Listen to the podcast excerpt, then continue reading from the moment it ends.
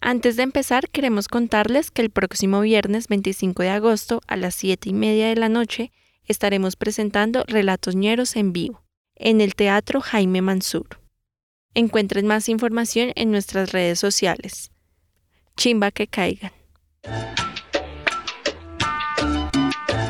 Todo el mundo dice, a correr, que ahí llegó Esto es Relatos Ñeros, un podcast agisoso que cuenta historias del barrio. Ratas y trampas.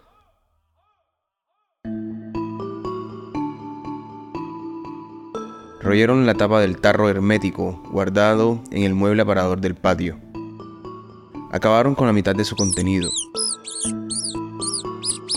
Ese fue el primer episodio de su existencia. Incluso se dudaba que se tratara de roedores. Pensamos en un gato porque el saqueo fue impecable, silencioso y sin esparcir ninguna croqueta en el piso. Por lo general las ratas dejan un rastro de heces, lo que sí sucedió a la noche siguiente. Esta vez el sitio fue la estufa, sobre la parrilla superior y los espacios de las hornillas, un reguero de cápsulas infestas, oscuras, húmedas y brillantes, compactas como maíz tostado. Pero incluso así nadie las había visto ni oído. La tercera noche sería la afortunada. Dos conejos pardos, afelpados y de rabos gruesos y largos, saltando rumbo a la cocina. Provenían del patio. Debido al basurero de Janet era cuestión de tiempo para que llegaran hasta acá arriba. A la mañana siguiente, esa fue la charla del café. Digo, confirmar lo que ya creíamos. Hay visitantes, ratas visitadoras, y vienen del patio. El preámbulo a una liturgia de trampas y cacerías rodaría con este comentario. El raticida lo trajo el domiciliario, lo consiguió en la bomba del amparo, en uno de esos locales de productos para granjas agropecuarias. En el sobre prometía la sentencia de matar en el acto, con un alto porcentaje de mortalidad con la primera ingestión, casi de súbito, ataque fulminante. Lo pusimos por la noche con las horas de la cena, cóctel de arroz, espagueti, guiso de carne y con partículas trituradas azules iguales a zafiros lunares. Lo servimos en dos trozos de cartón, uno encima de la parrilla superior de la estufa, el otro en el mueble aparador Ambos amanecieron limpios, habían arrasado con el cóctel. Sin embargo, ni rastro de las ratas. Me refiero a ningún cadáver. Con esto surgieron dos hipótesis. La primera, en la que creía fielmente, era que murieron en algún patio vecino. Tarde o temprano el olor avisaría. La segunda, mi mamá fue la de este pronóstico, que las ratas transportan los cuerpos tiesos de sus camaradas recogen sus cadáveres y los acomodan en un punto cercano de su madriguera, parecido a lo que hacía Pepe el Tira con los cuerpos de las alcantarillas. De una forma u otra habíamos fallado. Se lo hicimos saber a Jason, el domiciliario. Profe, la ha visto. Lo que debería mirar es el voltaje de esa rata, profe. Se acomodó el casco, señaló los apartamentos vecinos, sobre todo la casa debajo de mi apartamento, y agregó. Habría que mirar con qué está lidiando en serio. Profe, el voltaje, su ranking y su nivel clasificatorio, como los bolseadores profesionales. Podrían estar en un nivel 2, intermedio. Por su tamaño alcanzarían a ser jóvenes. Llamaba la atención la confianza con que merodeaban el pasillo, la simpleza de arrastrar con el cóctel raticídico, rasgos atribuidos a la inexperiencia. Después estaban las ratas más obstinadas e inteligentes, nivel 5, a lo mejor 6, capaces de atravesar conductos estrechos, sinuosos, laberínticos y asomar su hocico por el desagüe del retrete. Seres abominables, espurios, resbaladizos, putrefactos, clavando sus garras y colmillos en la carne blanda de tus pies. Es vidrio. ¿Te fijaste? El noticiero informaba el suceso, mi mamá hablaba sobre el camión volcado del kilómetro 91 de la transversal del Caribe. Se refería al reguero de vidrio esparcido en la carretera asfaltada que de Barranquilla conduce a Santa Marta. Debía haber una temperatura cercana a los 40 grados centígrados. Las personas saqueaban las cervezas que sobrevivieron al impacto del camión volcado. La mayoría usaba tapabocas y podrían caminar sobre el vidrio quebrado como bailarinas de ballet. Es el solazo y el apuro que llevan lo que les permite llevarse lo que les alcance. Analizó la escena con atención. El vidrio oscuro de las botellas de cerveza rotas, esparcidas en la carretera intermunicipal. Si se trituran bien pequeñitas en la comida, les revienta las tripas y se desangran. Es más efectivo que el mismo veneno es. Ahí es que triturar vidrio y combinarlo con la comida. Sentenció, y me quedó viendo con el semblante preñado de certeza y de serenidad, de la misma forma como emitía la orden de cambiar los muebles de puesto.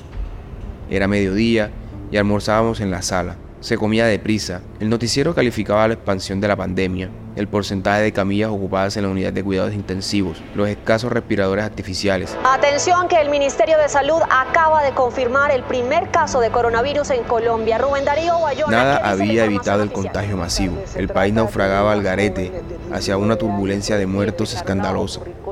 Aunque como siempre unos estaban peor que otros. Lo que sí llamó la atención fue la idea urdida del vidrio triturado. Ahí mismo apartamos una fracción mínima del almuerzo, el guiso de la carne, arroz blanco, frijoles rojos y tiras de carne. Se reunió y se mezcló apurando un revoltijo. Entrada la tarde, tomé una botella de Coca-Cola. La envolví con un gin mullido, raído y sucio. Primero usé el martillo, más adelante un ladrillo hasta comprobar que se había reducido en vidrios muy finos. Servimos las porciones en platos desechables. La porción destinada al patio era mayor.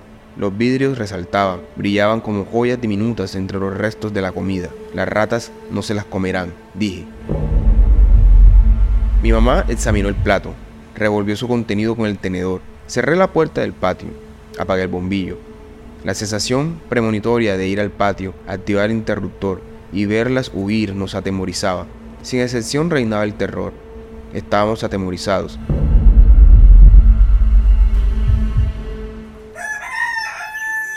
Buenas noticias, mijo. Comentó mi mamá. Mientras me despertaba, había puesto la cafetera. Las ratas se comieron lo que dejamos en el patio. Cayó y miró el fondo de su taza. Me das un poco del tuyo. Se refería al café. Lo de la estufa ni lo tocaron. Sobre el mesón de la cocina se hallaba el plato desechable, intacto. ¿Cuerpos? No he revisado, hijo. La cafetera burbujeó con el agua hirviendo. Me serví y compartí el resto con mi mamá. Ambos fuimos al patio. El día se mostraba fresco, pero con viento de lluvia. El barrio se desentumecía. En el mueble aparador, el otro plato, destacaba la dentellada de las ratas. Había vidrios y ese se esparció por el suelo. Barrimos, trapeamos y limpiamos con cloro y desinfectante. Imposible, comenté. Mamá se echó de hombros. Tal vez si murieron en el patio del vecino. Es probable, pensé, pero no lo dije. Revisamos cada rincón y ángulo posible. El tragaluz de la vecina se desplegó en ese instante. Asomó su catadura resacosa. Buenos días. También tienen problemas con la rata. Llevamos días intentando cazarlas. Por las noches se escuchan. Sí, todas las noches es igual. El café se había entibiado. Volvió a recogerse, cerrando la ventana. Es una infeliz. Y reímos con bastante desilusión.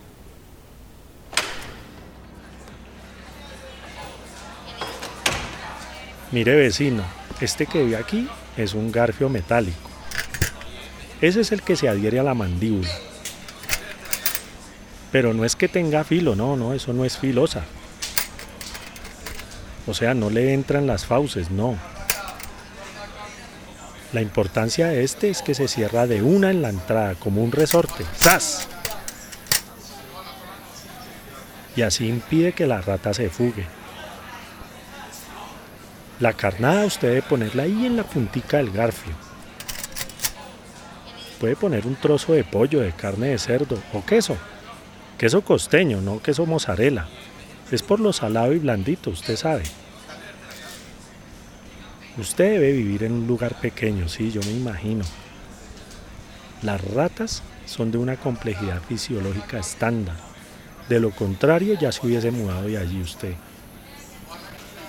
Como le venía contando, use guantes de goma. Quirúrgicos también sirven para colocar la carnada. Cualquier olor a persona, a ser humano, las aleja, las espanta. Y así la trampa no funcionaría. Y después usted me va a venir acá que yo le devuelva la plata y pues no. Entonces, ¿qué vecino? ¿Va a llevar tres, seis o diez? Bueno, una para empezar es eficaz. Pero eso sí, eso es mejor cazarlas en grupo, varias a la vez. Es que esas ratas son tan inteligentes como usted o como yo. Ah, bueno, entonces lleva una. Está bien. Recuerde, no se le olvide el resorte y el garfio. A la entrada del patio se ubicó la trampa. Es una caja rectangular, hecha con malla de acero en forma de octágonos, pintada de verde albahaca con materiales aislantes. Es una jaula y dentro va el cebo, un pedazo de pollo apanado del almuerzo. Se colgó del anzuelo con indicios premonitorios. A medida que se instala el cebo, se acciona el mecanismo de la única apertura. Hay que tensar el resorte incrustando el pollo en el anzuelo. La trampa queda abierta, abierta como una bestia al acecho, muda y paciente. La trampa se accionó, rápida, furiosa, instantánea, igual a un latigazo intrépido. El sonido de los resortes al contraerse irrumpió en el apartamento con sigilo, un rumor casi imperceptible al oído humano y que se adjudicó en el corazón de la noche. Habíamos esperado con absoluta devoción. Seguimos esperando. Nadie se levantó de la cama, tal vez atenidos con aguante a la sorpresa de su captura. Sin embargo, la trampa se agitó con rabiosos rebotes contra el piso, golpeaban las paredes metálicas y su furia y su desventura fue transformándose en un chirrido afligido. Cayó. Salimos al patio y encendimos la luz. La trampa, antes ubicada a la entrada, yacía volcada más adelante, cerca de la pared del fondo. Todavía no se distinguía su silueta. Cayó la maldita. Mamá se quedó a la entrada, Usaba de soporte el bate de madera que hacía las veces de tranca. Me fui acercando, siempre midiendo la distancia. Tomé una de las escobas y la empujé con temeridad hacia la parte del patio más iluminada. Es notable mirar semejante criatura tan de cerca. E igual para ella, porque la trampa rebotó y se sacudió ahuyentada por un chirrido voraz. Por suerte la puerta no se dio a la embestida. Deseé asirla por el superior, pero como estaba al revés no quería correr riesgos ni que me mordiera, así que retrocedí. Arrebaté el bate a mi mamá, ayudado con la escoba, sostuve la trampa presionando los lados. El lado de la entrada con la base de las cerdas de la escoba, el lado contrario con el bate de béisbol. Hubo un momento de breve silencio. Abundan entre los dos, entre mamá y yo. El vendedor no te lo explicó. Negué con la cabeza, Mientras la rata se estremecía, nerviosa y furiosa, estremecía la trampa, el bate, la escoba y mis brazos, y mi cuerpo entero trepidaba con el pavor que el uno incitaba en el otro. A la larga le haya la vuelta al asunto. Se vuelve práctico después de la primera. En ese ir y despertar se descansó bastante poco. La trampa se accionaba cada tanto. Es un depredador excepcional. Ahora en la batea está la última. Cayó cuando esclarecía. Más bien es una cría. Sí, una cría. Ordinaria cría extraviada de su madriguera. Nivel 1 quizás. Se escurre por la trampa y se sacude contra las paredes metálicas y la malla ni se inmuta. La carnada todavía pende del anzuelo, el mismo pedazo de pollo apanado. Se fue entumeciendo, seco e insípido ante los continuos baños. El ratón osa el cebo. Los gallos cacareaban enloquecidos en el huerto del vecino. Las gallinas escarbaban la tierra. Me corro a un lado y dejo pasar a mamá. Vierte el agua directamente en la esquina donde ella hace ratón. Lo derrama sobre su cabeza y su cuerpo se tuerce. Convulsiona en un chirrido del que se desprende su piel, sus heces y su orina. El vapor asciende en forma de espiral. Trae un aroma a carne ahumada. Pienso en la cena de la noche anterior, también en el desayuno. Ese ratón que se desuella a merced de una profusión de agua hirviendo vertida hasta reducirlo a una bola pelada llena de ampollas en una salvaje convulsión reducida a un bocado. Me enguanto los de goma amarilla y acciono el mecanismo, abriendo la trampa. La agito hasta que el ratón cae en la batea. Hace un sonido como de trapo abombado y mojado. He visto su rabo, corto y angosto, lo ha recogido entre sus patas traseras. Lo upé por ahí y lo lancé en una parábola hacia el huerto del vecino. Todavía había que desprender el resto de carnosidad, pelos y suciedad adherida a la malla. Levantar el anzuelo y cambiar la carnada. Una lista de quehaceres, todos pospuestos por el sabor tostado del café y la algarabía de las gallinas, picoteando la carne tierna de una más de las visitadoras.